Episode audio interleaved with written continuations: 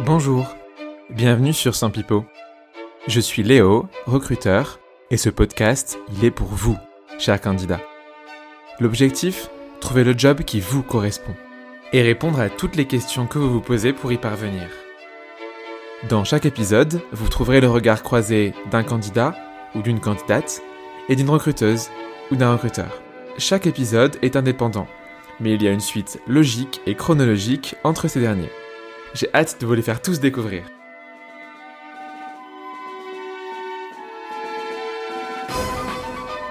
Rassurez-vous, cet épisode n'est pas sponsorisé par Chasse, Pêche, Nature et Tradition. Quand on a de la chance, ou que l'on force sa chance, on peut aujourd'hui être chassé par un recruteur ou par un sourceur. Comment se faire chasser, maximiser ses chances et comment, côté recruteur, chasser une personne? La chasse ne se résume pas qu'à LinkedIn, me disait Morgane pendant le call préparatoire à l'épisode. Morgane, c'est ma première invitée. Elle est aujourd'hui sourceuse chez Itch. Mon deuxième invité est Clément. Il est data engineer chez Aircall, l'un des métiers les plus chassés aujourd'hui sur le marché. On parle chasse, mais sans fusil. Bienvenue dans l'épisode 4. Alerte, pipeau. Si un participant, au cours de l'épisode, commence à nous raconter des pipeaux, cette musique retentira.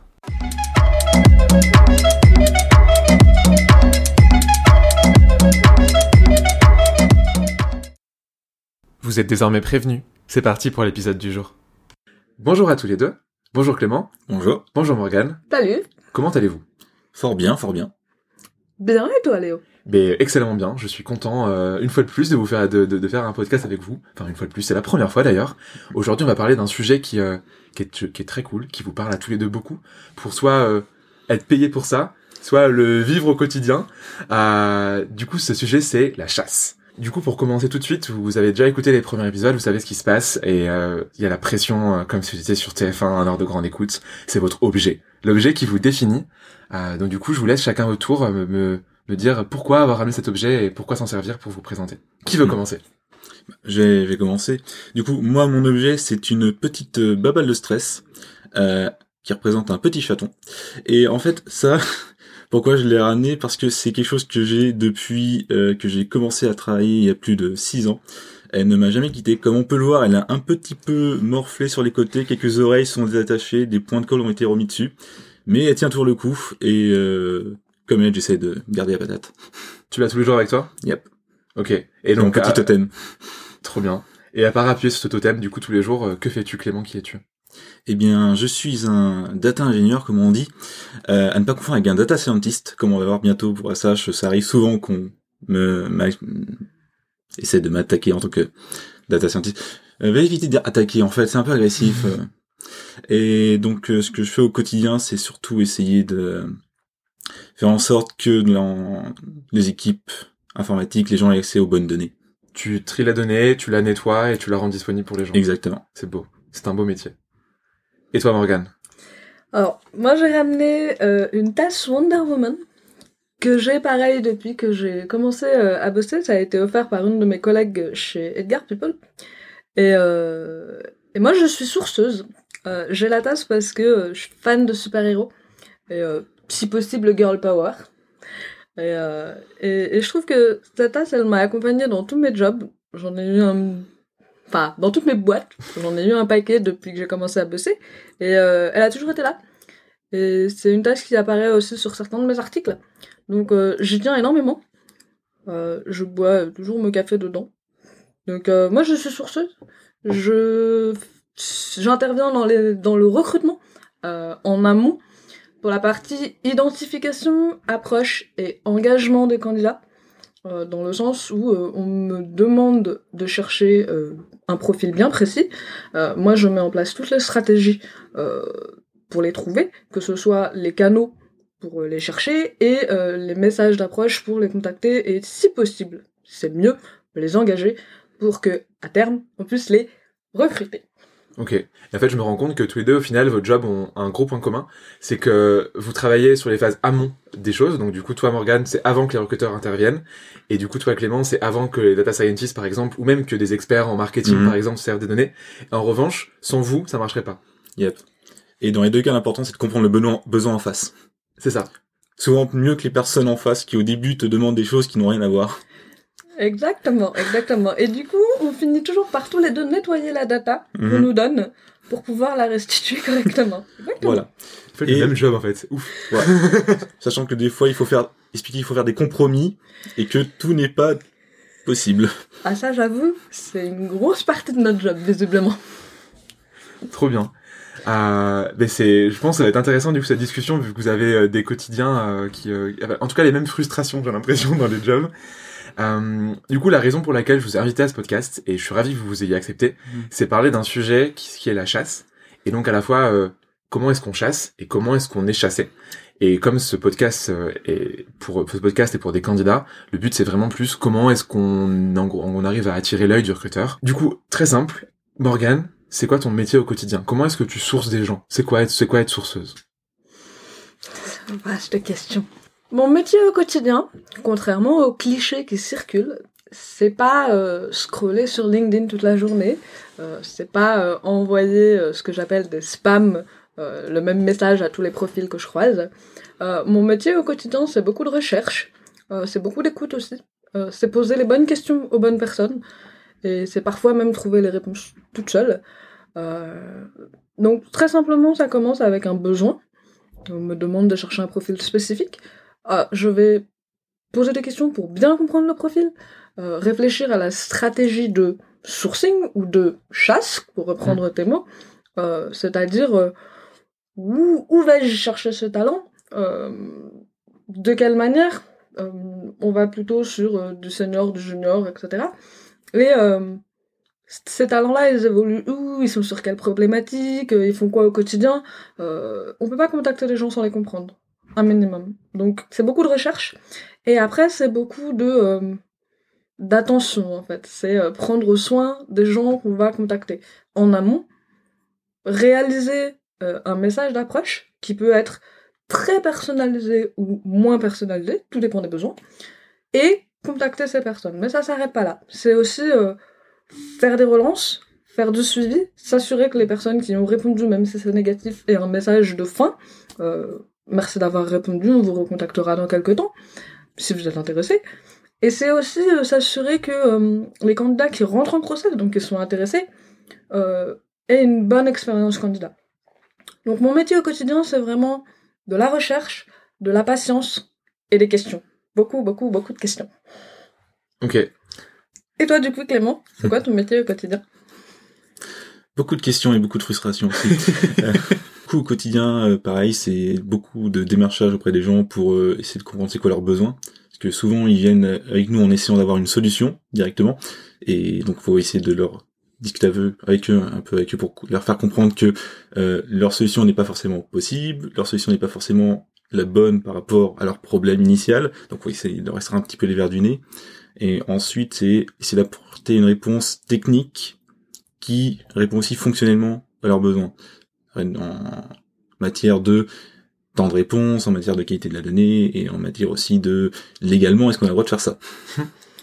Encore des points communs. Moi, j'en parlerai pas parce que légalement, il y a plein de trucs que j'ai pas le droit de faire. Et que tu fais quand même? Non. Et que tu fais quand même? Non. Ah bah oui, parce que sinon, je peux pas faire mon métier. Donc, c'est tout le paradoxe. Non, c'est plutôt, euh, plutôt, plutôt, plutôt, plutôt bien. Et, euh, et donc du coup, on, je pense que ce qui est intéressant aujourd'hui, c'est euh, comment est-ce que, euh, bah, comment est-ce qu'on peut aider un candidat à se faire chasser. Et euh, du coup, tu disais que c'est pas que sur LinkedIn, Morgan. C'est quoi tes autres canaux que tu utilises à part LinkedIn? Alors, je suis T'es jamais sur LinkedIn peut-être Ouais. en soi. je suis pas forcément une, une bonne référence dans le sens où tout et n'importe quoi, pour moi, ça marche. Ok. C'est-à-dire que, alors bien sûr, je vais, c'est- c'est pas forcément euh, très bon ce que je vais dire, mais un sourceur pour moi c'est quelqu'un qui est un peu paresseux, qui va pas se prendre la tête là où il peut faire simple. Donc si LinkedIn ça marche, LinkedIn c'est très bien. Si ça ne fonctionne pas, je vais m'intéresser à euh, côté technique par exemple GitHub, euh, Stack Overflow. Après pour ce qui est côté non technique, je peux trouver un compte Twitter qui va peut-être m'amener sur un compte Instagram, sur un compte Pinterest, sur un compte Flickr, des photos. Peu importe en fait. Mm. C'est vrai que je me sers beaucoup de LinkedIn comme d'une base de données parce que on va pas se mentir, c'est là où on trouve le plus de profils. Mm. Mais je dirais qu'il faut pas s'arrêter là. Donc tous les canaux sont bons. Après, c'est la question, c'est euh, comment les utiliser correctement. C'est plus Ok. ça. Parce que comment, par exemple, ça t'est déjà arrivé de contacter des gens directement, genre sur Instagram? Enfin, ça fait. Enfin, après, comment tu différencies un, un stalker d'un sourceur? Alors, c'est une excellente question. Euh, je suis pas sûre qu'il y ait une différence. Après, c'est tout dans le dosage. C'est-à-dire que, euh, par exemple, j'ai contacté un profil tech il y a une semaine euh, qui n'a pas répondu à mon premier message, mais qui a répondu à mon deuxième, parce que dans la partie personnalisation de mon message, j'avais dit très sympa votre photo de profil GitHub. Ça va encore. Mhm. Et il m'a répondu j'ai été un peu mal à l'aise euh, de, de voir que euh, vous aviez trouvé euh, mon GitHub, mon Twitter, euh, mon Stack Overflow, etc. Ok. Donc, ce qui va plaire à certains va pas forcément plaire à d'autres. Après, pour répondre à ta question très simplement, tout est dans la forme. Tout est dans le, la manière dont on présente les choses. Typiquement, si je vais contacter un candidat sur Instagram, je vais d'abord lui dire que j'ai trouvé son profil sur LinkedIn. Je vais potentiellement Mm. lui expliquer le cheminement jusqu'à son Instagram, pour que ce soit pas non plus... euh, voilà. Et je vais lui dire dans mon message, si ce canal de conversation ne vous convient pas, n'hésitez pas à m'en signaler un autre. Pareil quand je contacte sur des adresses mail qui sont professionnelles. Moi-même, j'aimerais pas qu'on me le fasse, mais parfois c'est la seule solution. Donc, si vous préférez que je vous contacte autrement ou que je ne vous contacte plus, n'hésitez pas à me le dire. Ok. Donc ouais, c'est en étant respectueux dans ton approche, euh, peu importe le canal, quoi. C'est ça. Et Ça- ouais. je- j'ajouterais même que plus les canaux sont différents des canaux habituels, en y mettant les formes, Mhm. on a plus de chances d'avoir une réponse. Sinon, on est un peu noyé dans la masse. Surtout sur LinkedIn. Combien de, de messages par jour tu reçois de, de recruteurs à peu près, Clément? Euh, ça dépend vraiment des périodes. Euh, Il y a vraiment des moments où ça peut monter à 10 ou 20 dans la semaine. Donc, je suis pas dans les pires, je pense. C'est quand même énorme. Tu te rends compte que, y a- y a- enfin, t'es 10 souvent, enfin, c'est, c'est, même si c'est que 10, c'est quand même 40, euh, 40 au mois, ça fait euh, 500 à l'année, quoi. Ouais. c'est beaucoup. Mais après, il y a des mois vraiment creux. Il y a- Tout le monde part en vacances en août. Même les recruteurs. C'est vrai. Mais est-ce que du coup, au moins, tu lis ces messages? Parce que t'en as trop, tu peux pas tous les lire. Euh, alors, disons que je fais toujours l'effort de les lire, mais ça reste assez très personnel. Je sais que beaucoup de gens ne les lisent même plus. Euh, y répondre, ça va dépendre du contenu du message. Ok. Il y a pas mal de messages où, euh, après avoir lu la même accroche 50 fois, on finit par décrocher assez vite.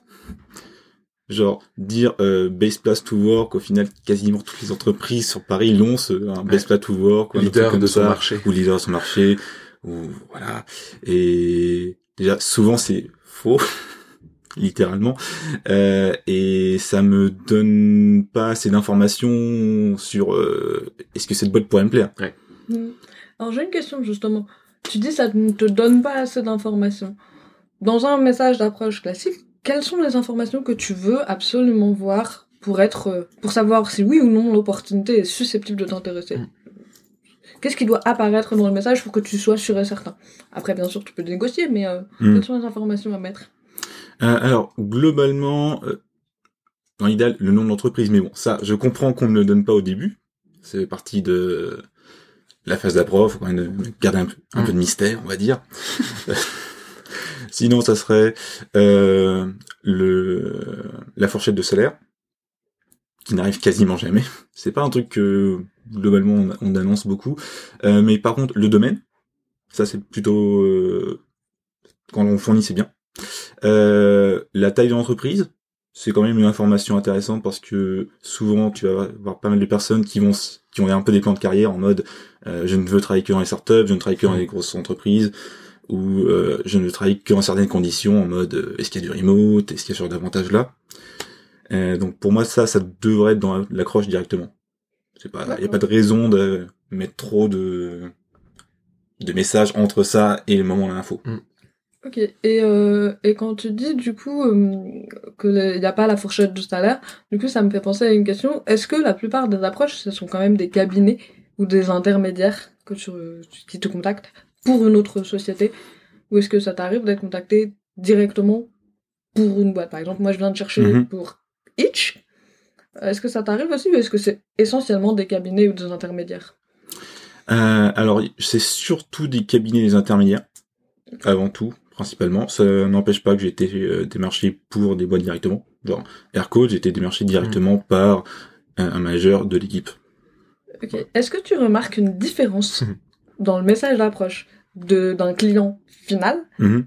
Et des cabinets Eh ben, justement, c'est un des avantages des clients finaux, c'est qu'ils vont te, te donner toutes les informations de bout en blanc, Mm, mm, directement. mm. Pas de Au mystère, début, quoi. Ouais, ils te disent, euh, j'ai cette boîte-là. Euh, souvent, ils vont te préciser un peu plus comment ils t'ont trouvé. Parce que c'est ça arrive des fois qu'on t'a contacté parce que ils connaissent quelqu'un dans la boîte qui t'avait rencontré à un meet-up ou autre. Du coup, ça donne un peu plus d'informations. Les cabinets, souvent, comme ils vont envoyer beaucoup plus de mails, ils vont pas forcément prendre l'effort de se personnaliser autant. Mm. Ce qui est, bon, ça se comprend. Euh, et second point aussi, ils vont te donner plus d'informations sur les enjeux au sein de la boîte pour le job. Mhm.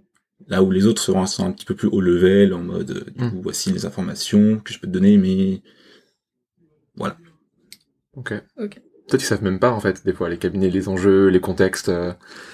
Enfin, on leur a juste dit, euh, tu trouves ce type de profil, Bah, go, quoi. ça, ça dé- ça dépend des, des cabinets Ouais. et des profils. Il y en a qui te donnent presque autant d'informations que s'ils travaillent pour la Mhm. boîte. Enfin, au sein de la boîte. Mm, mm, mm. Ok, très bien. Et du coup, si on se met du euh, point de vue candidat, donc euh, il y a des gens qui ont qui ont pas cette chance de se faire de se faire chasser. Est-ce que c'est aussi pas, enfin, est-ce que tu peux aller chercher ta chance et du coup faire en sorte d'attirer l'œil d'un recruteur? Genre Morgan, quand tu vois un profil, qu'est-ce qui fait que tu vas dire, ok, je le ou je la contacte? Comment Alors, tu pimpes ton profil Ça dépend du besoin que j'ai en amont, Mhm. forcément, parce que c'est ce qui va influencer, un, mon sourcing, et deux, ce que je vais regarder sur le profil. Mhm. Après, je dirais que, de manière très générale, et pour tout le monde, un profil il y a juste le nom de la boîte et le titre, et pas de descriptif de mission, je vais avoir un peu plus de mal à vouloir le contacter. Ça, ça va moins m'intéresser que quelqu'un qui est transparent sur euh, ses missions au quotidien. Mm. Ça n'a pas besoin d'être hyper détaillé, mais que ça donne une idée générale du rôle. Euh, dans cette lignée-là, les profils où il y a uniquement le nom des boîtes et le titre des, des, des postes et aucune description, Oui, tu sais pas du coup. Enfin, si je trouve rien à côté pour compléter mon sourcing, ça va être du dernier recours. Ça va être des gens que je vais contacter parce que potentiellement ils peuvent coller, mais j'en sais pas assez Mm. pour savoir si euh, c'est pas une perte de temps, entre guillemets. ok. Euh, Surtout les articles dirais- de poste. pour euh, après pour attirer l'œil d'un sourceur ou d'un recruteur Mm. ou d'un professionnel du recrutement Mm, mm.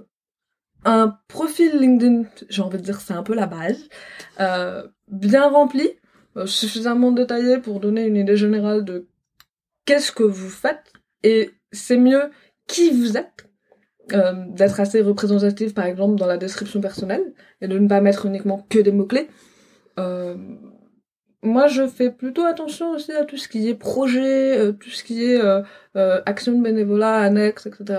Les groupes aussi, euh, les centres d'intérêt. Mm. J'aime bien la partie euh, basse de LinkedIn où il y a toutes ces informations un petit peu plus personnelles. Euh, mais après, encore une fois, je fais une référence parce que moi, je m'arrête pas au profil LinkedIn. Je vais regarder aussi ailleurs pour voir si je peux trouver autre chose. Mais un profil LinkedIn bien rempli et alors là, c'est le must, enfin, c'est, l'idéal, s'il y a du contenu aussi qui a été produit. Des articles, des, euh, des partages de connaissances sur euh, un meet-up auquel vous avez assisté, etc. Quelque chose qui montre que, un, vous êtes actif, et deux, vous êtes impliqué dans ce que vous faites. Ah, là, c'est, c'est, c'est la licorne. c'est la licorne. Ok. Un peu le, le, le Graal, donc du coup, le, le personal branding, euh, donc était le sujet de l'épisode 2, c'est, il faut le faire, quoi. Enfin, si, enfin, est-ce que tu, Ah, je dis Est-ce pas que t'as qu'il des- ouais. faut le faire. ok. Je dis que c'est mieux si vraiment on veut attirer l'attention du recruteur et si on veut l'attirer de manière euh, qualitative. Euh, parce que il faut quand même aujourd'hui le dire, tous les recruteurs ne font pas forcément attention à tout ce qu'il y a sur le Mm. profil LinkedIn et à tout ce qu'il y a à côté. Donc, j'ai envie de dire ceux qui sont consciencieux et qui vont jusqu'au bout euh, vont voir ces petits détails-là et ça va être des gros plus après. Après, bien sûr, un profil LinkedIn, ça fait pas tout. Hein, euh, Hmm. Typiquement, moi j'aime bien les, les candidats euh, côté tech et côté sales qui ont euh, un compte Twitter et qui partagent activement sur un leur centre d'intérêt, deux effectivement leur vie professionnelle. Et je parle pas uniquement en tant que stalker, je parle vraiment en tant que pas, sourceuse qui veut aller chercher les candidats les plus adaptés. Donc euh, En fait, je dirais qu'il faut être actif, euh, proactif euh, dans sa recherche. Et même, parce que ça va être un sujet qui va être abordé aussi, les gens qui sont en veille ou qui Mm. sont pas forcément à Mm, l'écoute mm, active, le jour où ils voudront rebasculer en recherche active, ou même s'ils veulent être contac- contactés pour les meilleures opportunités sur le marché, c'est mieux d'être actif et d'être visible. C'est en effet une- un, un bon sujet le, le passage. Enfin, on est tous, on, enfin surtout quand on est, euh, disons, en début de carrière et quand on est dans le domaine de plus ou moins du digital et qu'on a des jobs qui sont assez euh, intéressants et qu'on se fait Mm. chasser, on a tendance à plus changer de job. Euh, comment du coup gérer ce statut? Donc, euh, enfin, je sais que c'est ton cas, Clément. Récemment, t'as, t'es- tu viens de changer d'entreprise. Comment tu gères le passage de euh, passif en mode je suis bien dans ma boîte à actif, je cherche quelque chose d'autre et comment tu repasses de actif à passif? Euh, alors globalement, il y a euh, même en passif, je suis tendance, quelqu'un qui a tendance à être euh, un petit peu, on va dire, euh, propre sur la partie euh, recrutement et visibilité euh, qu'on vient de parler. Euh, Mhm. J'ajouterais aussi qu'un des points, c'est aussi de penser à faire un peu de ménage, donc ne pas avoir des activités euh, qui pourraient poser problème si elles étaient reliées à sa vie professionnelle.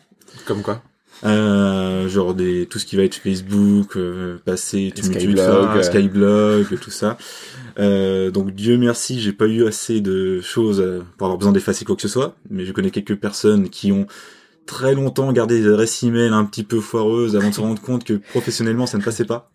Roger le BG à gmail.com. Ce genre de de d'éléments effectivement. Euh, mon Twitter je mets quelques trucs perso mais c'est assez rare. Je considère que c'est plus quelque chose de professionnel.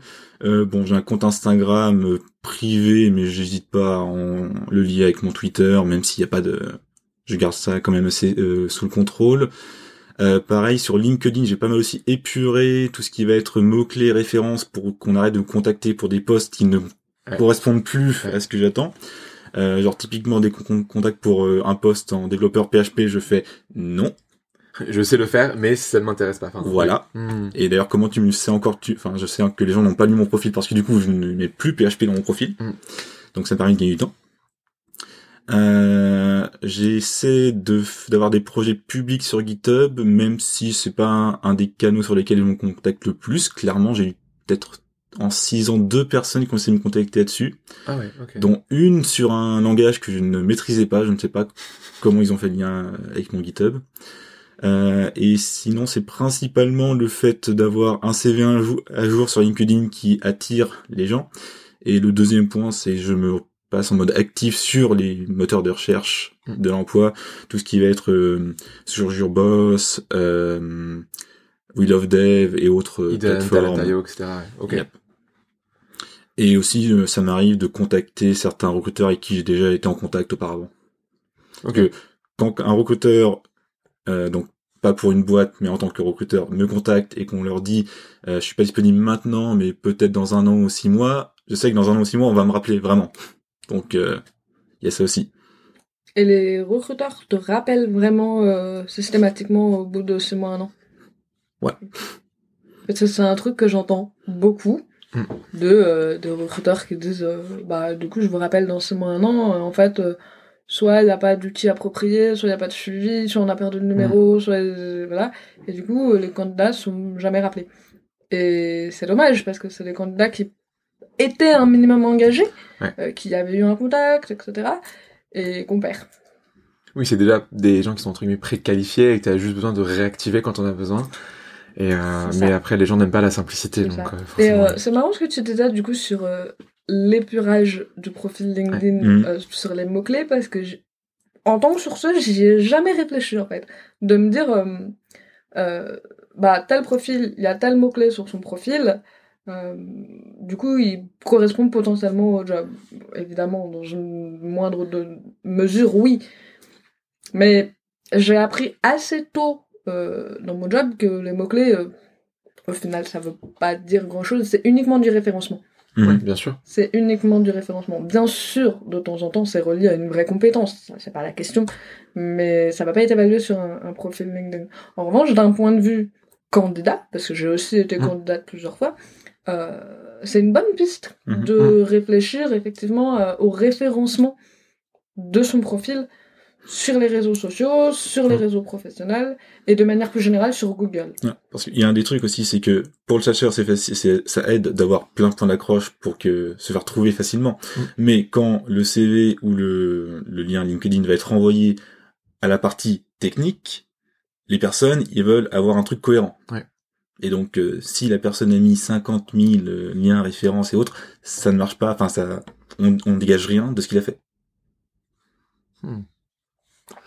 Ce que tu disais, Morgane, était, était intéressant, et du coup, c'est sur ce que, ce que tu viens de dire, Clément, sur l'épuration des mots-clés, mais tu t'en sers quand même des mots-clés quand tu vas, enfin, quand tu cherches un candidat, est-ce que, quand tu fais une recherche, tu vas quand même utiliser le mot-clé que tu veux, ou tu tu t'avais pas trop l'air de dire que tu t'en servais?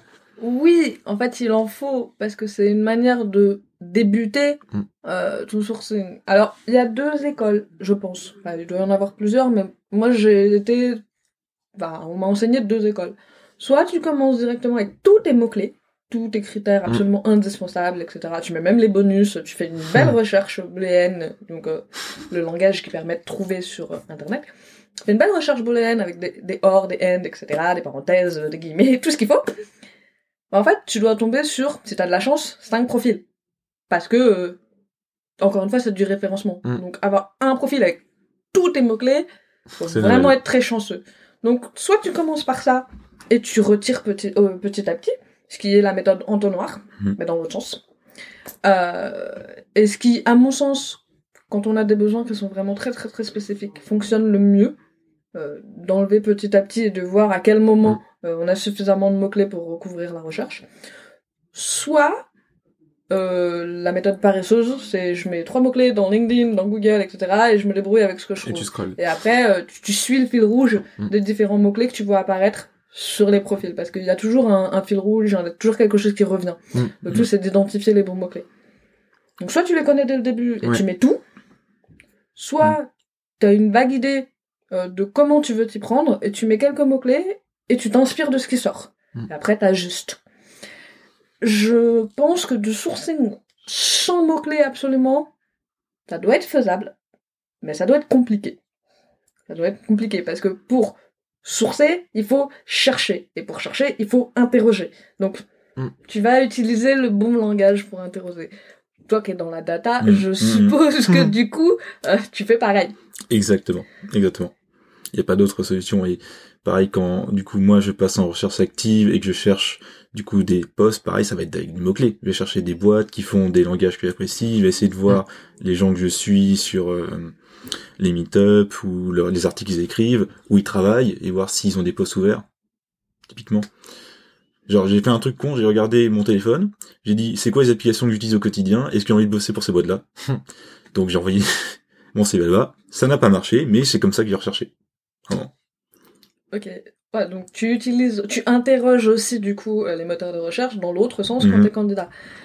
Hmm. Faut, faut pas l'oublier ça en fait. On- Moi du coup de formation professionnelle, c'est vrai que je pense beaucoup d'un point de vue sour- sourceuse, même si j'ai aussi beaucoup été candidate, notamment quand je suis sortie de l'école, et je sais que je faisais pareil.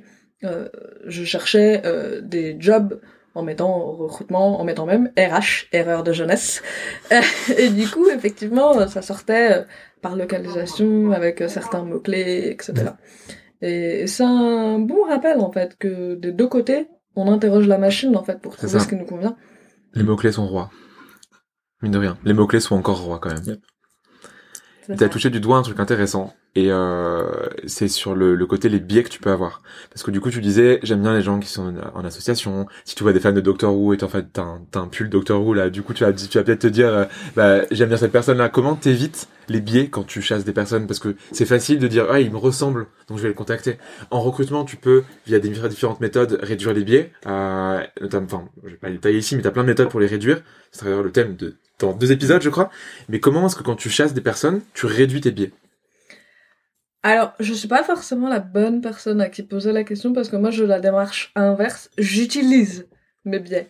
Typiquement, tu parlais de Doctor Who, c'est un excellent exemple. J'ai contacté il y a trois semaines un candidat qui avait tweeté sur Doctor Who, Ouais. un, un engineering manager. Mhm. Je lui ai envoyé un message très sympa en disant que j'étais fan de la nouvelle saison et que euh, je pensais que chez Hitch, il fallait un Tardis rose, comme Hitch. Et, euh, et en fait, il a répondu dans la foulée en disant ça doit être le message le plus personnalisé et le plus geek que j'ai jamais reçu. Euh, je suis pas forcément à l'écoute, mais euh, je suis partant pour un pour un call, etc. Aujourd'hui, il est en process et c'est un très très bon euh, profil à avoir dans le pipeline et il est en passe pour aller jusqu'au bout. Donc, j'utilise en fait mes biais, j'utilise euh, c'est c'est ce que c'est ce que je mets aussi dans la personnalisation, Mm. Mm. c'est-à-dire faire sentir le candidat euh, faire en sorte que le candidat se sente unique, que parce qu'on va pas se mentir hein, mes messages à 95% c'est du template, c'est Mm. du c'est du copier-coller, c'est c'est un truc que j'ai automatisé euh, toute seule. Alors bien sûr, il est rédigé de manière un peu sympa, avec des touches d'humour, etc. Mais c'est Mm. toujours la même chose. La partie que je personnalise, c'est euh, 5-10%. Mm. Et c'est là où vraiment je vais mettre l'accent sur le candidat. C'est son- ses études, euh, son, c'est sa carrière, euh, là où il habite, peu Alors, importe.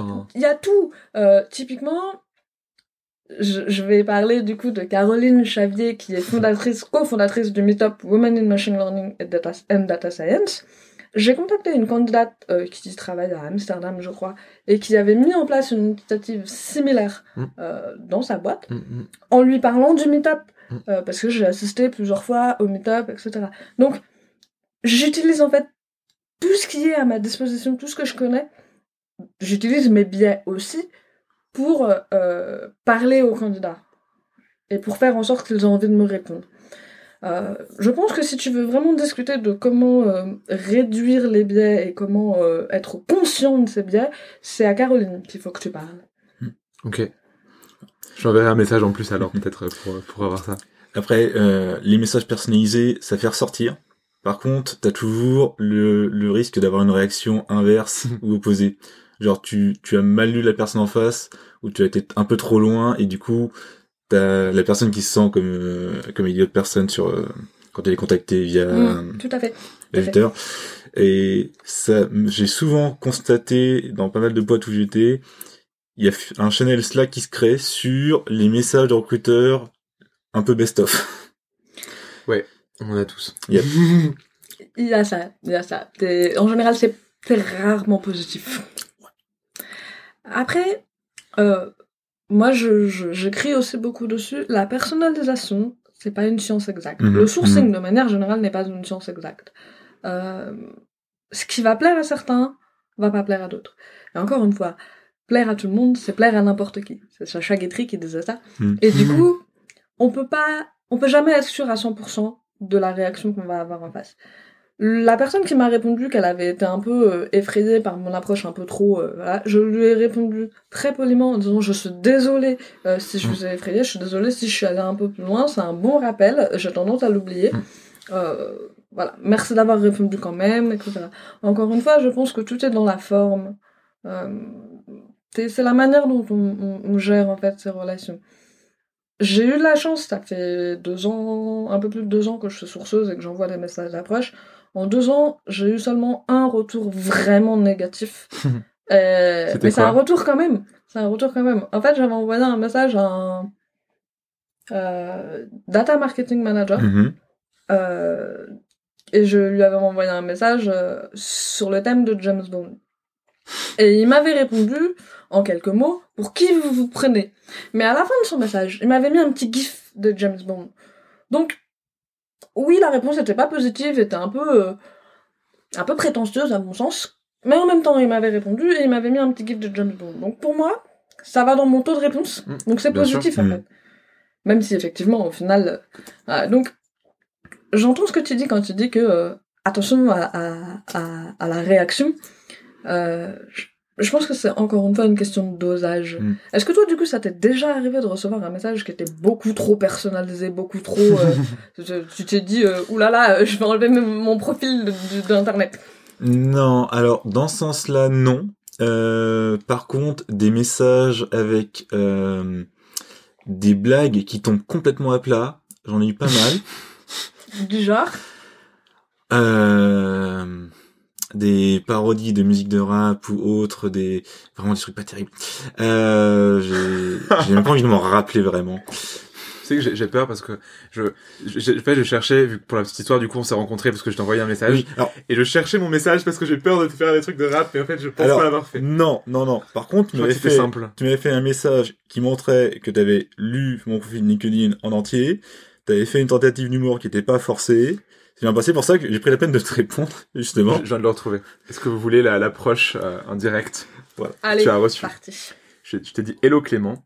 J'adore l'autopromo dans ta bio avec le Why do you need a data engineer Mhm. qui était dans ta bio à l'époque. Je crois que c'est tu l'as toujours. tu toujours J'aime bien cette phrase, donc. avec un aha.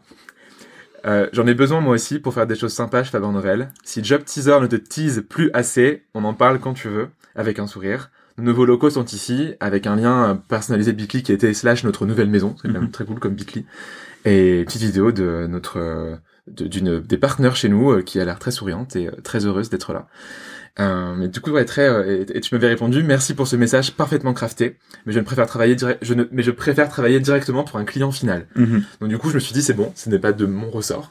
Euh, le message était bien fait. C'est pas, c'est pas si mal, tu vois. J'ai eu peur que ce soit. euh, Mais encore une fois, euh, ce qui va plaire à certains va pas plaire à d'autres. et euh, et c'est pour ça que c'est toujours intéressant d'avoir aussi des réactions négatives parce que on peut pas uniquement se baser sur les, les feedbacks positifs. Il faut et du bon et du mauvais. Mhm. Je dis souvent qu'on fait pas une omelette sans casser des œufs. Donc forcément qu'il y a des retours négatifs, forcément qu'il y a des gens à qui ça plaît pas.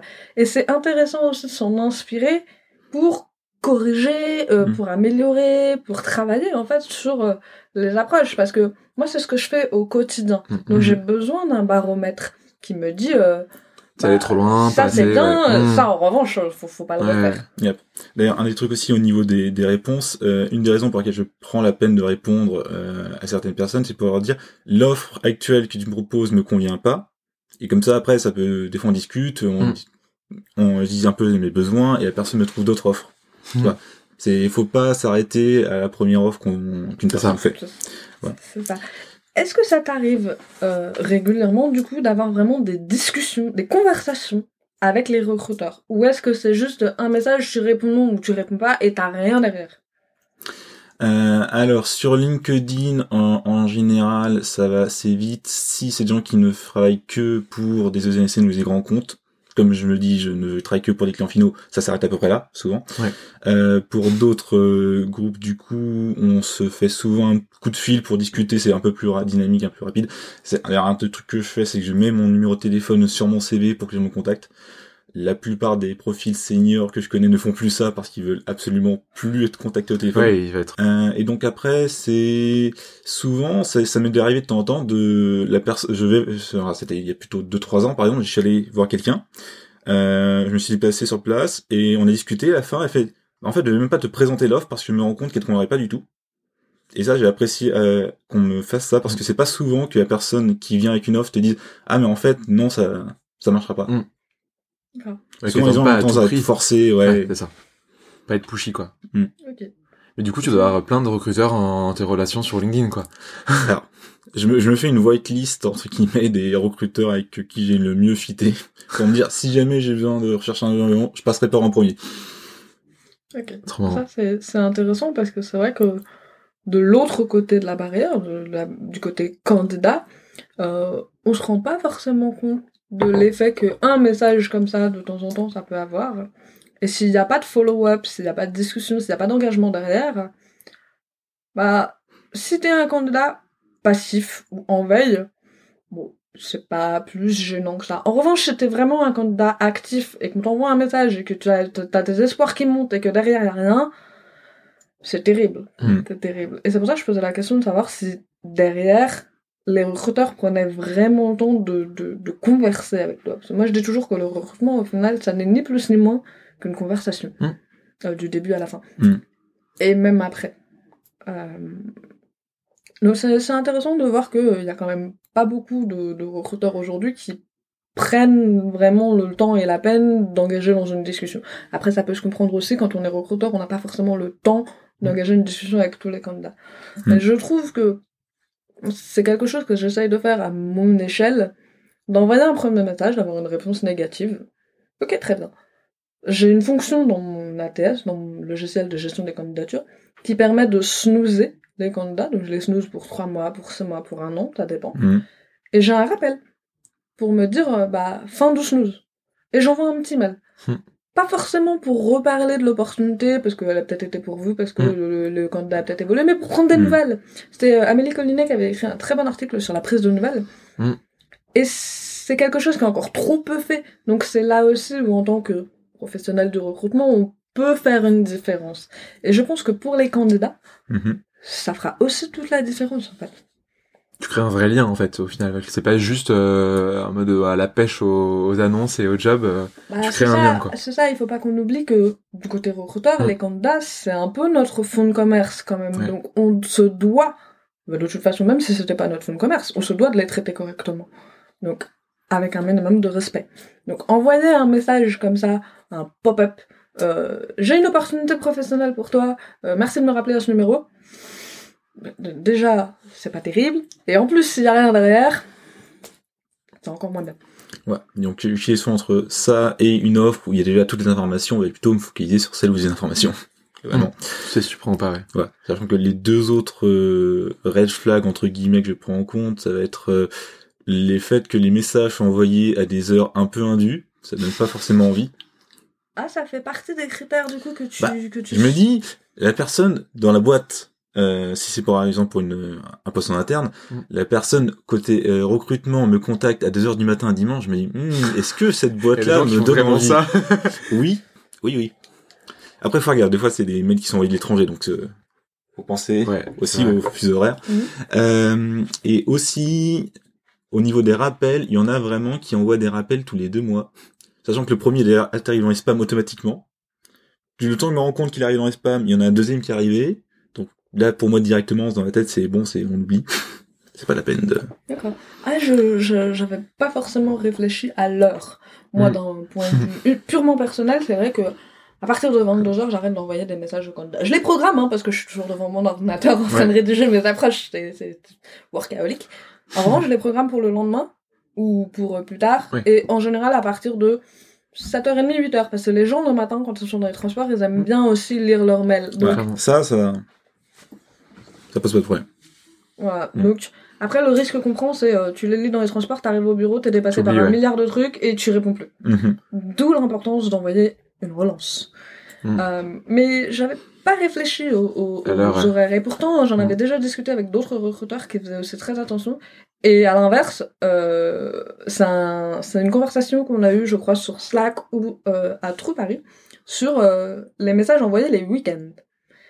Et bah, curieusement, il y a plein de gens qui les lisent et qui y répondent les week-ends. Moi, je sais que avec mon logiciel de gestion des candidatures, parfois je fais pas attention, donc je programme une campagne avec Mhm. 1, 2, 3, 4 messages, et le deuxième ou le troisième arrive un dimanche. Euh, en général, moi, ça me fait un peu grincer des dents parce que j'apprécierais pas forcément que ça m'arrive. Mhm. Après, encore une fois, si c'est bien tourné et Mm. tout, bon, c'est pas très gênant. Si le premier message est envoyé dans la semaine, le deuxième aussi, le troisième arrive le dimanche, tu te dis, bon, le recruteur a fait un bêta-test, il essaye, Mhm. pourquoi pas. Et ça marche plutôt bien. Mm. Donc, euh, après, oui, c'est sûr que 2h du matin un dimanche, euh, moi aussi, je me pose la question de. euh, ils, ont pas de vie, les gens ou- Après, tu peux faire le parallèle. euh, bah, c'est pendant son stand-up, Mohamed, je crois, ce week-end, qui disait que les sur Tinder, les messages marchent le mieux le dimanche. Parce que c'est le dimanche que tu te rends compte que t'es vraiment célibataire et que t'es au bout de ta vie. Euh, et donc du coup, en soi, bah, contrairement au recruteur, le candidat, en fait, il est toujours candidat. Le recruteur, on peut dire que 18h, 19h le vendredi soir, il devient euh, autre chose le week-end, Mhm. alors que le candidat, il n'arrête jamais d'être candidat en fait, parce qu'il est toujours à la recherche. Donc c'est pas grave de contacter le C'est dimanche. une vraie question. Est-ce que le recruteur arrête vraiment d'être recruteur Alors Je ça dépend des recruteurs. Pas sûr. Ça dépend, pas je sûr pense. ouais. parce que il y avait une histoire qui avait circulé comme ça de quelqu'un qui avait recruté un concert de Céline Dion. J'avais trouvé ça dingue. En même temps, tu, tu pars en vacances, tu rencontres une personne qui pourrait correspondre parfaitement au poste que tu es en train de chercher, Ouais. que tu as laissé en plan euh, avant de partir en vacances. Bah c'est pas parce que tu es en vacances que tu vas la laisser filer, tu vois. Clairement. Alors moi, moi typiquement, j'ai l'expérience des barbecues tech où on invite aussi des recruteurs parce que ce sont des personnes sympathiques, comme tout, tout individu. Et donc ça, ça arrive aussi que du coup ils se mettent dans la conversation au moment où on est en train de te plaindre de sa boîte. Donc bon, on peut comprendre qu'ils profitent Sympa. un peu de l'occasion aussi. Après, encore une fois, hein, c'est, Mm. euh, je, je trouve que c'est dans la forme aussi. Je suis la première à râler des recruteurs qui vont au meet-up uniquement pour recruter. Je trouve ça Euh, C'est un peu comme Guillaume Alexandre disait, en fait. Tu t'abordes une fille dans la rue, euh, et t'es pas mal, donne-moi ton 06. Euh, non. Euh, Voilà, non. Et, et quand on va au meet-up, j'avais eu euh, dans une de mes précédentes boîtes quelqu'un qui m'avait dit, mais pourquoi est-ce que tu veux aller au meet-up, en fait? Euh, voilà. Alors, premièrement, pour enrichir ma culture personnelle, hein, parce que on, on sait pas tout, donc euh, c'est toujours, ça peut toujours être intéressant. Deuxièmement, pour rencontrer des gens qui sortent de mon univers euh, classique, euh, recruteur, sourceur professionnel de recrutement, etc.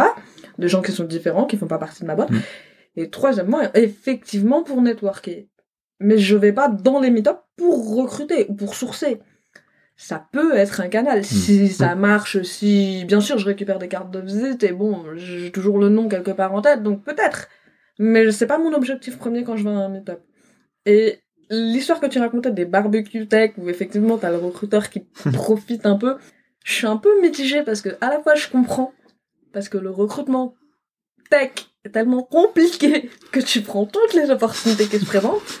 Et en même temps je me dis ouais mais si le recruteur ou le sourceur il est à 100% recruteur et sourceur en fait il se repose quand? Et les candidats ils ont la PEC quand? C'est ça en fait. C'est pour Mhm. ça que c'est un peu hum, c'est- une question de dosage. C'est euh, à quel moment tu décides de lâcher prise, euh, quitte à avoir un candidat de passer sous le nez, mais avoir une très bonne relation avec parce que justement tu l'as laissé passer sous ton nez, Mm. ou euh, tu t'accroches, tu t'accroches et je sais pas, Non. je sais pas. Et je pense que en tant que candidat, c'est un peu pareil en fait, parce que tu courtises un peu les recruteurs, tu courtises les boîtes quand t'es Mm. vraiment actif et que tu veux un job. Mm. euh, à quel moment tu lâches prise en fait? À quel moment tu te dis euh, parce qu'on parle beaucoup des recruteurs qui courent après les candidats, mais il y en a beaucoup des candidats qui courent après les jobs. Et euh, et qui n'ont pas de réponse et Mm. qui vont aux entretiens et qui n'ont pas de follow-up, etc. Et, euh, et cela, bah, c'est quoi la solution en fait? C'est quoi la solution? Ça t'est déjà arrivé toi de- d'être dans cette situation-là? Euh, alors des entretiens où il n'y a pas eu de follow-up après, ça, ça m'arrive euh, malheureusement un peu trop souvent. Euh, je trouve que c'est pourtant un bon exercice pour les boîtes et les recruteurs aussi de faire des un petit débrief simplement Mm. pour voir euh, qu'est-ce qui a pas marché, qui pourrait marcher mieux pour le prochain candidat. Ne serait-ce que point de vue pratique, c'est plus plus intéressant. Euh, après moi aussi globalement à partir du moment où je, suis, je viens d'arriver dans une boîte, bah je dis je passe directement en passif, je ne cherche plus. Euh, alors connais les trois autres personnes qui sont plutôt en, mode même si j'ai signé une promesse tant que je suis pas arrivé dans la boîte, je continue à chercher parce que rien n'est euh, rien n'est garanti. Euh, sachant que d'ailleurs ma... en sortie de fac, c'est un peu ce qui était euh, ce qui était arrivé. J'avais fait un premier stage qui aurait dû se terminer par euh, mon apprentissage.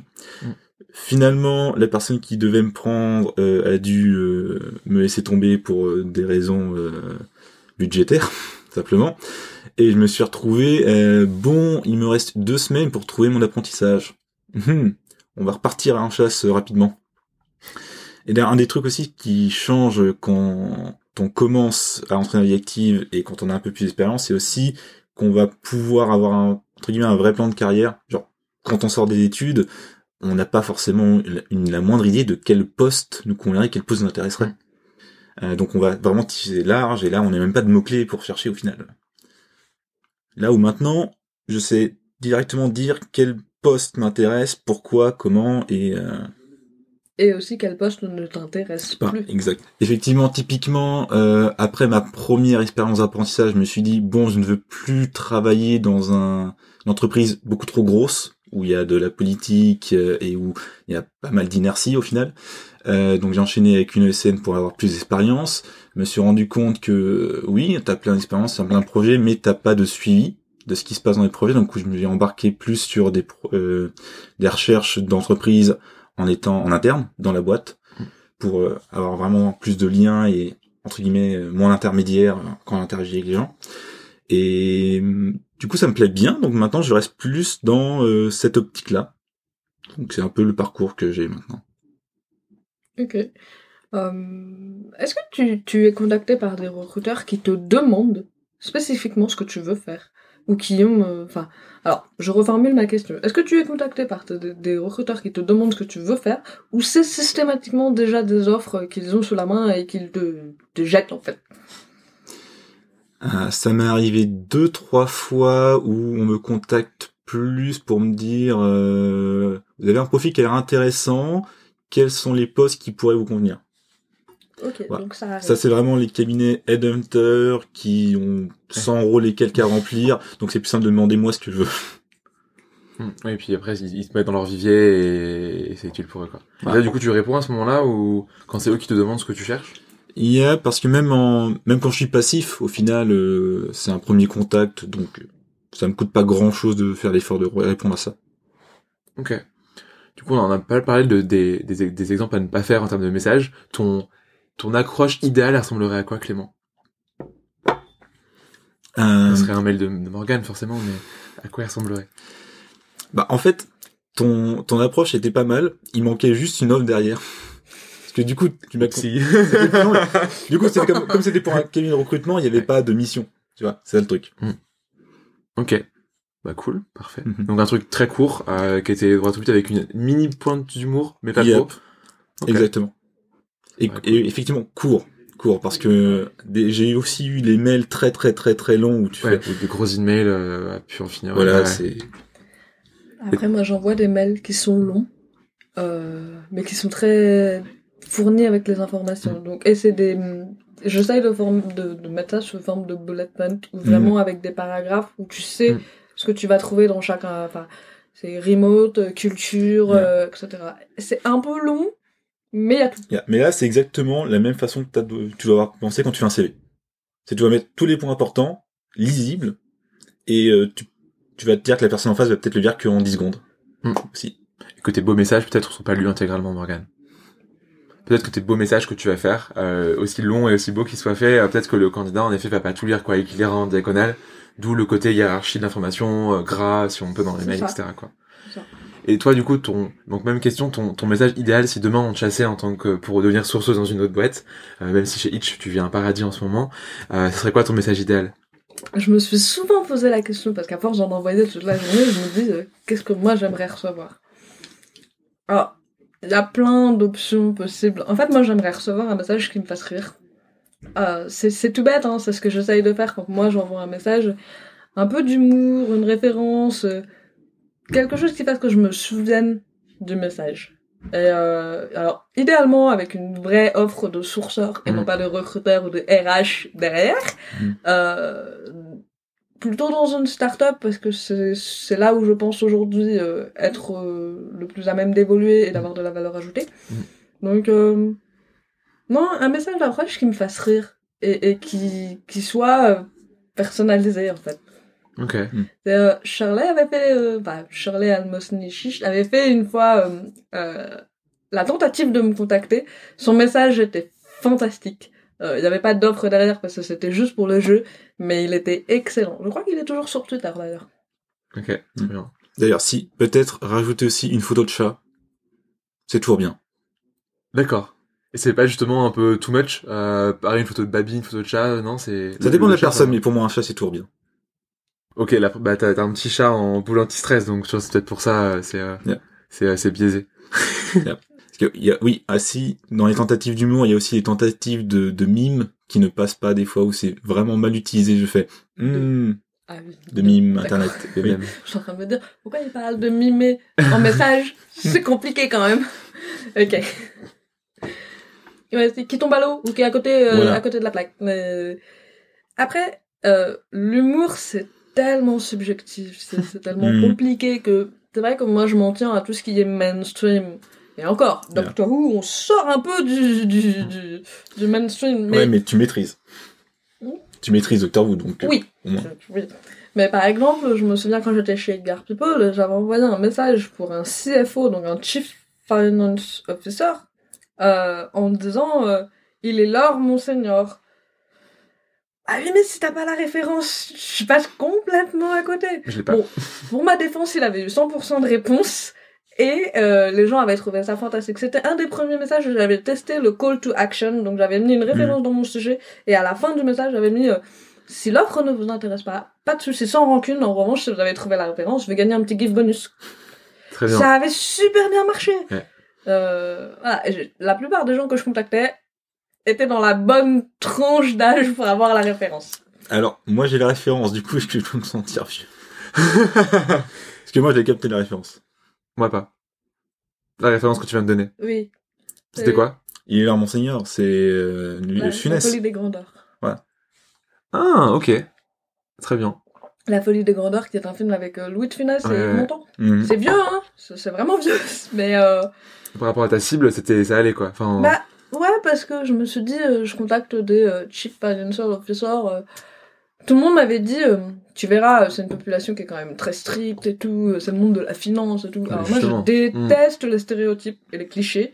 Même si je m'en sers au quotidien, hein, parce que ça fonctionne, hein, je Mhm. déteste ça. Donc je me suis dit, bah, je vais essayer l'humour, on verra bien si ça marche. Eh bah, ça a très bien marché. Donc, euh, moi, tant que ça marche, hein, je continue. hein. Le jour où je me planterai, euh, je corrigerai, mais euh, faut, il faut essayer. Je pars du principe qu'il faut essayer. c'est quoi la dernière idée, euh, la dernière chose que t'as mis en place, action euh, pour euh, sourcer différemment? Euh, alors, c'est pas récent, récent, mais par exemple, dans mes messages de relance, euh, je fournis une liste d'options à mon candidat pour euh, me répondre. C'est-à-dire, option A, euh, vous avez été kidnappé par euh, les lutins du Père Noël parce que c'est le rush, etc. Option B, euh, mon message est tombé dans la masse de messages que vous recevez tous les jours, auquel cas j'en profite pour faire un petit rappel. Option, euh, et ainsi de suite. Et je mets toujours la dernière option, aucune des options précédentes, auquel cas vous avez trois heures pour m'expliquer la raison de votre silence. Et euh, C'est drôle ça, c'est bien. Très récemment, j'ai reçu des messages, de cette- des messages de réponse à cette deuxième relance où les gens me répondent point par point. Euh, donc j'ai quatre réponses et euh, les gens me disent euh, très sympa cette approche, ça m'a fait rire et tout, je suis pas intéressée, mais restons en contact. Mm. Je pars du principe que une réponse pour moi c'est toujours une victoire. Donc c'est pas récent récent, mais c'est la dernière action la plus efficace que j'ai pu mettre en place. Ok. Tu dis qu'après les gens re- restent en contact. C'est quoi du coup les donc les les les, les techniques secrètes euh, d'une sourceuse pour euh, relancer ses candidats? Toi, t'as- tu disais t'avais ton outil euh, donc mon ATS, donc mon qui permet de faire ça. T'as autre chose à côté ou? Alors, pour les candidats que j'ai vraiment envie de recontacter, Mm. euh, il n'y en a pas beaucoup, beaucoup, mais je me mets des rappels dans mon agenda Google personnel, pas dans l'agenda professionnel, parce que euh, c'est ils jamais vont où traverser les différentes entreprises euh, Enfin, Ouais. ils sont compatibles partout quoi. Ces C'est ça. Et, euh, et vraiment, l'idée, c'est que ces candidats-là, ils sont triés sur le volet et je peux les recontacter où que je sois. Après, effectivement, l'outil qui s'appelle Lover, si jamais vous avez envie d'aller jeter un coup d'œil, est fantastique de ce côté-là et permet d'envoyer des rappels complètement automatisés. Mais euh, faut pas oublier que c'est pas l'outil qui fait le sourceur. Euh, il faut aussi avoir euh, des plans de backup. Et euh, un peu comme les candidats aussi qui doivent suivre bah, les candidatures, euh, suivre à quel moment relancer euh, Mm. euh, le recruteur, c'est quoi la prochaine étape, etc. Donc des deux côtés, il faut un, peu, un minimum d'organisation, je pense. Ok. Super super clair. Tu Là- faisais ça, toi, en- pendant ta, ta recherche d'apprentissage, justement Avec un tableau Excel. Du coup, j'avais effectivement un tableau Excel, juste parce que en période étudiante, j'avais environ 30 postes que j'essayais de contacter en direct, donc je me disais, attends, j'en suis à l'étape où ils m'ont contacté, l'étape où j'attends une réponse, l'étape où, ah, ils m'ont refusé, l'étape où, ah, faut que je les relance au bout d'un certain temps. Parce que c'est vite dur à suivre. Maintenant, je me limite à maximum 4 euh, postes en parallèle en recherche. Sinon, c'est Quand t'es en recherche active pour le coup. en recherche active, Ouais, sinon c'est trop compliqué. Oui, tu après tu te disperses et t'es pas concentré euh, sur ces postes-là. C'est ça, et je commence à atteindre la, la partie où maintenant la plupart des boîtes commencent à me demander des tests techniques. On continue, et donc ça, c'est un parallèle, aussi. Exactement. et je suis pas encore assez senior pour leur dire non, donc. T'oses pas dire non quand on te propose un test, ça ou? Il y a aussi le fait que euh, je suis un peu ambitieux sur pas mal de trucs, et quand on me propose un test technique, moi, euh, je suis content. Parce que j'aime bien faire les, les, les faire. appris un truc quoi. J'aurais appris un truc. Ouais. Euh, après, aller jusqu'au bout de l'exercice, au point que ça vaille le coup, enfin, ça donne une bonne idée de mon travail, ça, c'est une autre histoire. Et justement, pas si j'en fais deux en parallèle. Ça, en plus si c'est euh, concomitant, euh, bah, genre le même week-end, tu peux te faire quatre tests. euh, après tu, tu craques que t'as plus Ouais. de vie en fait. Enfin, c'est ça. Sachant que du coup, à l'époque, on est encore en poste, donc forcément, Ouais. aussi allonger ça avec le travail actuel. c'est compliqué. C'est un peu comme les sourcing games. C'est la même Exact. chose. Ra- Raconte-nous du coup cette histoire parce que moi, je, sais ce que c'est, mais euh, les, les, les sourcing sourcing games, euh, c'est très cool. En fait, c'est une initiative qui, je crois, avait été lancée par Yann Tegze, qui a écrit euh, Full Stack Recruiter.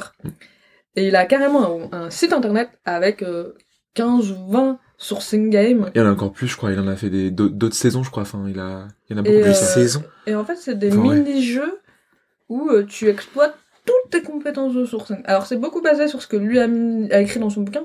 euh, pour chaque étape, Mhm. c'est euh, par exemple modifier une adresse URL pour trouver un mot de passe. Euh, c'est euh, euh, ouvrir un profil GitHub et extraire une adresse email.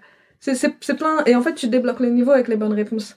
Et euh, et moi j'adore ça parce que c'est pas tellement des compétences de sourcing, c'est des raisonnements en Mhm. fait. C'est euh, voilà, t'as un problème, comment tu réfléchis euh, pour l'aborder, pour arriver jusqu'à la solution?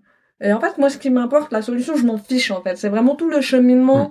euh, et, et moi, j'adore ça. Donc, la plupart de mes week-ends, de, de temps en temps, j'en ouvre un, je le fais. Je ne sais pas tous fait. Là, euh, ce week-end, euh, je fais du coup le, le sourcing, le SourceCon euh, Grandmaster Challenge. Ouais. T'as été dans, t'as réussi le premier tour ou pas? Ouais. Ouais, j'ai- j'ai- j'ai- je me 20 mais. premiers avec euh, Mathilde de Kurzawa qui est avec moi chez Itch et Hmm. Jessie Caudron Ouais, qui est chez euh, Hudson RPO. Donc trois français et c'est trois, trois Trois françaises. françaises. Et ça c'est cool quand même. Françaises. Et du coup c'est là en fait tu vois encore, tu vois encore le parallèle entre euh, le métier de data engineer et le métier de, de sourceur. Enfin c'est des métiers où vous aimez la tech et, euh, et où du coup t'as un besoin de toi de, de, de, de te challenger en permanence et c'est ça c'est comme un jeu aussi. Mm. Il y a les coding games, je sais pas si ça vous parle mais c'est similaire tu vois. C'est très bien que t'en parles parce que j'ai approché un candidat justement qui avait Ouais. un score fantastique en Golang sur euh, le coding game. Ouais. J'étais là, je- mais vraiment j'étais émerveillée devant le site. Je me suis dit mais c'est fantastique et je lui ai envoyé un message en disant euh, j'adore l'initiative du coding game. C'est un peu comme nous nos sourcing games. Bien Je sûr. lui ai envoyé le site et il m'a répondu je connais pas et tout. Ouais. euh, c'est quoi? Donc euh, Et il a essayé. Il a, il a essayé tu vois. Et il a dit ça ressemble un peu à ces tests qu'on envoie au DevOps avec une machine cassée et où il faut Ouais. réparer la Mm. machine. Mm. J'étais bah, c'est pour ça que je te disais en fait moi j'utilise mes biais pour Bien contacter sûr, les candidats bien sûr. et jusqu'ici ça fonctionne après je fais je fais quand même attention à pas trop tomber dans le euh, bah dans le cliché dans le stéréotype et dans le trop Euh, peut-être que je vais me planter encore hein, mais euh, j'ai envie de dire heureusement mais jusqu'ici ça a plutôt bien fonctionné C'est cool. Et du coup, en fait, tes biais sont ta force au final. Et, euh, et tu vois, on disait, est-ce que ça peut te, te, bah, te biaiser pour le coup Mais non, en fait. Enfin, c'est, c'est En un, fait, je, un je sais pas si on peut parler de biais. Je pense que c'est. bah, oui, il y a une part de biais, bien Non. sûr. Mais je pense que c'est plutôt de la psychologie. Ouais, De, de, d'utiliser euh, ce qui va parler au candidat et en maîtrisant le sujet, parce que c'est sûr que utiliser un truc qui est sur Hmm. le profil du candidat, mais j'y connais rien, ça va très vite se voir, ça va très vite se sentir et le candidat, il est pas fou. Il va bien le voir, il va pas me répondre. Ou alors il va me répondre en, disant, euh, en me posant une question, je saurais pas répondre. Pas grave, j'irai demander à Google. Mais voilà. Euh, je trouve ça intéressant en fait. Et, ça développe aussi euh, une gymnastique mentale. clairement. Oui, puis en plus, tu dois toujours euh, faire de la veille sur les où est-ce que les candidats sont, qu'est-ce qu'ils cherchent, qu'est-ce qu'ils attendent, euh, quelles sont les nouvelles technos. Enfin, en fait, c'est un job où tu peux pas te reposer sur tes acquis. Tu dois Jamais. toujours apprendre des nouvelles choses. Ce qui ressemble à un job de développeur, data engineer, c'est, c'est, c'est- ça va être euh, similaire, quoi. Enfin, Mm. tu peux pas stagner, quoi. Et je pense que ça va plus loin que juste par rapport aux candidats. Euh, même si effectivement euh, c'est la, la, la matière première, c'est ce à quoi il faut faire extrêmement attention, mais c'est aussi tout euh, l'écosystème. Euh, l'écosystème des recruteurs, parce que mine de rien, aujourd'hui on a la chance d'être dans un milieu qui évolue très très vite. Mm. Après, c'est encore très euh, parisien. Mais de plus en plus, ça devient global. Il y a de, plus de plus en plus de recruteurs qui se posent les bonnes questions sur leur pratique euh, et qui justement se remettent dans une posture je suis candidat, je cherche un job, comment j'aimerais être Mhm. traité? Un truc qui avait été jusqu'ici quand même beaucoup oublié, je trouve. Donc c'est maintenant qu'on fait bien attention à l'expérience candidat.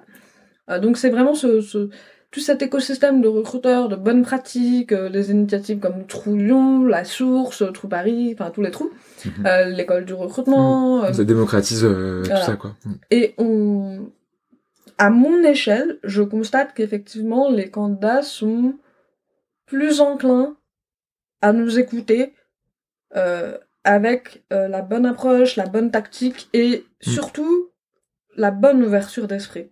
Parce que la bonne approche, si le candidat il a pas envie de bouger, et ça fera rien en fait, Mm. ce sera juste un joli message qui fera plaisir à lire, mais ça changera pas la ch- les, les choses. La bonne ouverture d'esprit et euh, le bon raisonnement pour reprendre contact avec ses candidats plus tard, euh, d'une manière différente, c'est ce qui, je pense, fera avancer le recrutement et fera Mm. avancer les bonnes pratiques. C'est beau ce que tu dis. Là, on a fait une, une porte vers le, le, le futur. Euh, c'est, je pense que ça peut être une bonne, euh, une très bonne ouverture. Comment vous imaginez demain un, un monde idéal euh, où euh, du coup euh, le chasseur et le chassé euh, s'entendent bien et que tout se passe bien? C'est quoi pour vous demain le, le monde parfait dans lequel vous aimeriez euh, trouver un job? C'est dur Hmm. comme question. Je pense que dans mon monde idéal, tout serait juste une conversation. C'est-à-dire que tu irais pas contacter les candidats, les, les, les gens, en fait, même plus les candidats, tu irais pas contacter les, les gens avec euh, une offre ou euh, avec un message d'approche pour un truc spécifique. Tu irais les contacter parce que t'as envie de savoir ce qu'ils font, t'as envie de connaître leur métier, de comprendre. Et effectivement, en discutant avec eux, tu réalises que ah mais euh, peut-être moi j'ai quelque chose aussi de similaire. T'en es où aujourd'hui? Est-ce que Mm. mais sans sans cette euh, dimension de vente en fait.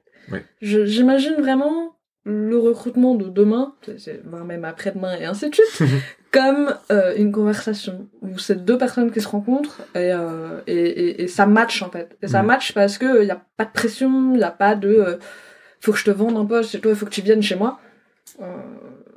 Euh, ce, ce serait bien. Ça voudrait dire que mon métier n'existerait plus. Mais ce serait très bien. Tu deviendrais développeuse. Je pense, oui. Hmm. C'est fort probable. Ou alors, euh, je ferai un, un stand-up. Je me convertis dans l'humour. Très bien ça. Il faudra toujours faire rire les gens. donc, euh, Exactement.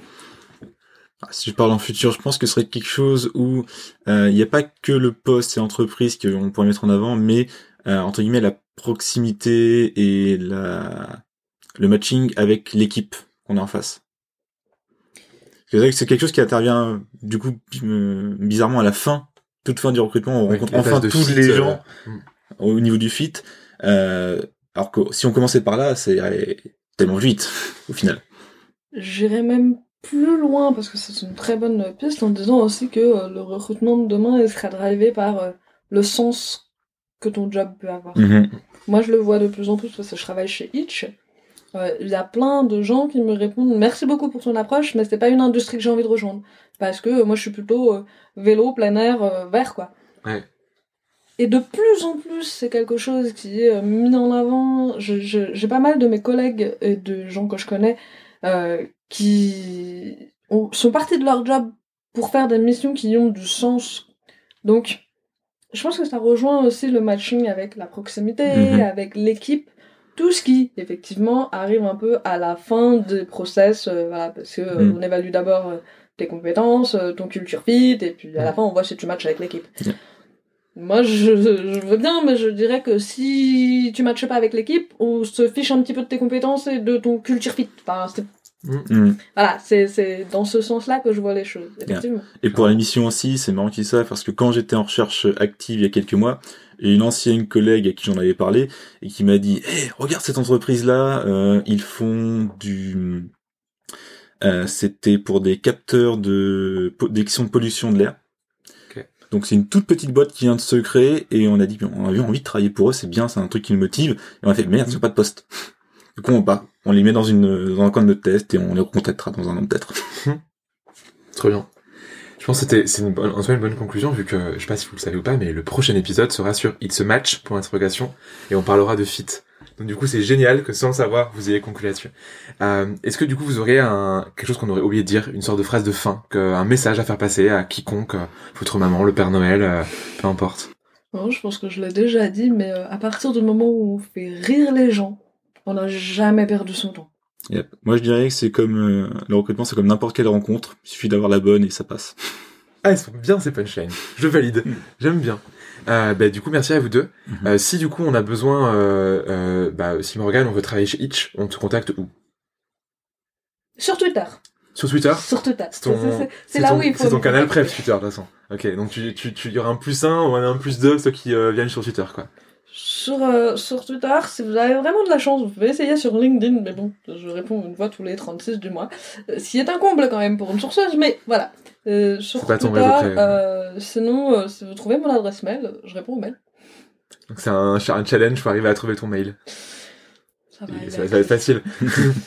Et toi, du coup, Clément, euh, donc est-ce que tu, tu, parce que je crois qu'en plus t'as as aussi une activité à côté où t'as donné un meet-up il y a pas longtemps sur data engineer.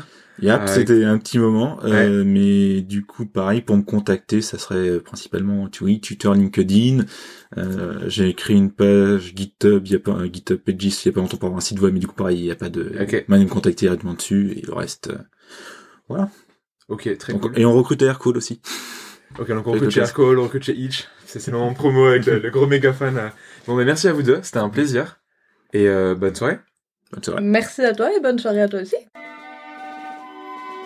Merci à Clément et Morgane. Le premier épisode s'intitule It's a Match. Si vous avez aimé, je vous invite à vous abonner au podcast sur votre plateforme préférée. Et j'ai hâte d'avoir des commentaires de votre part pour savoir votre avis. Si vous voulez me retrouver sur les réseaux, je suis sur Instagram, at léosanpipo, sur internet, leosanpipo.fr, l e et sinon, je vis à Pigalle, c'est quand vous voulez pour aller prendre un café. Je vous souhaite une excellente journée ou soirée. Ciao